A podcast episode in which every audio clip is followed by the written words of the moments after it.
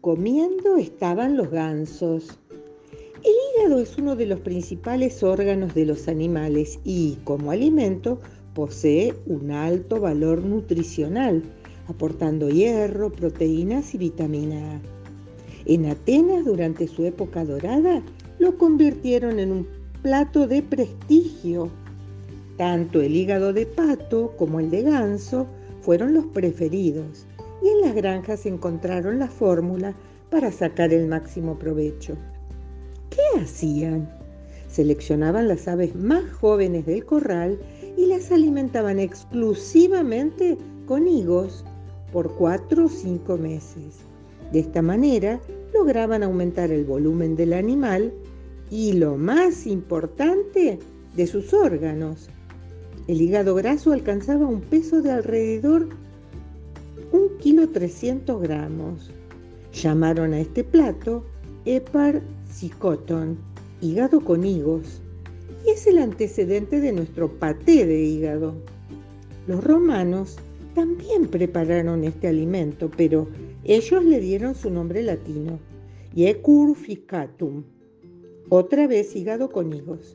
Podemos notar en la versión griega la palabra hepar presente en hepático, perteneciente y relativo al hígado, y hepatitis, inflamación del hígado. Por otra parte de los términos latinos, destacamos la voz ficatum. Tengamos en cuenta que higo era ficum y ficatum vendría a significar algo así como aigados o con higos. Justamente las higueras forman parte de la variedad de plantas trepadoras denominadas ficus.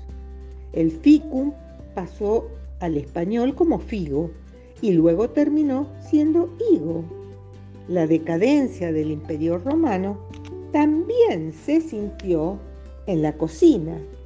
Algunos platos costosos dejaron de prepararse y no pocas recetas pasaron al olvido, hasta que el paté resurgió con fuerza en Francia siglos más tarde, gracias al mariscal Louis Georges Erasme de Contandes, a quien le tocó pasar por muchos destinos en su carrera de armas. En 1762 fue nombrado gobernador de Alsacia, con sede en Estrasburgo, cargo que ocupó durante 16 años. Su cocinero Jean-Pierre Claude le hizo probar aquel manjar que tanto había gustado a los atenienses. No pudo considerarse el padre moderno de la criatura porque ya existían algunos platos similares registrados en Francia en 1739 y 1740. Pero el mariscal Contandes, más específicamente el del chef Klaus, se hizo célebre luego de que enviara una vasija con dicho paté al rey Luis XVI. Los franceses lo llamaron paté de foie gras, pasta de hígado graso, y alcanzó tanto prestigio que en 1826 los especialistas lo catalogaron como una de las comidas más selectas de la comida francesa, junto con el caviar. Además se determinó que el de ganso era más exquisito aún que el de pato. En cuanto al engorde, los franceses no alimentaban las aves con higos, sino maíz. El hígado fue liver para los ingleses y lever para los alemanes. El leverbush es un embutido de hígado, Wurst es embutido.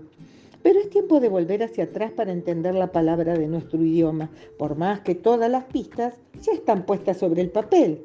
Dijimos que los romanos usaban la palabra ficatum para decir con higos. Los portugueses lo llamaron fígado y los españoles hígado. Y eso es lo más interesante de todo, porque ese órgano tan nutritivo terminó llevando el nombre del alimento que se usaba para engordarlo.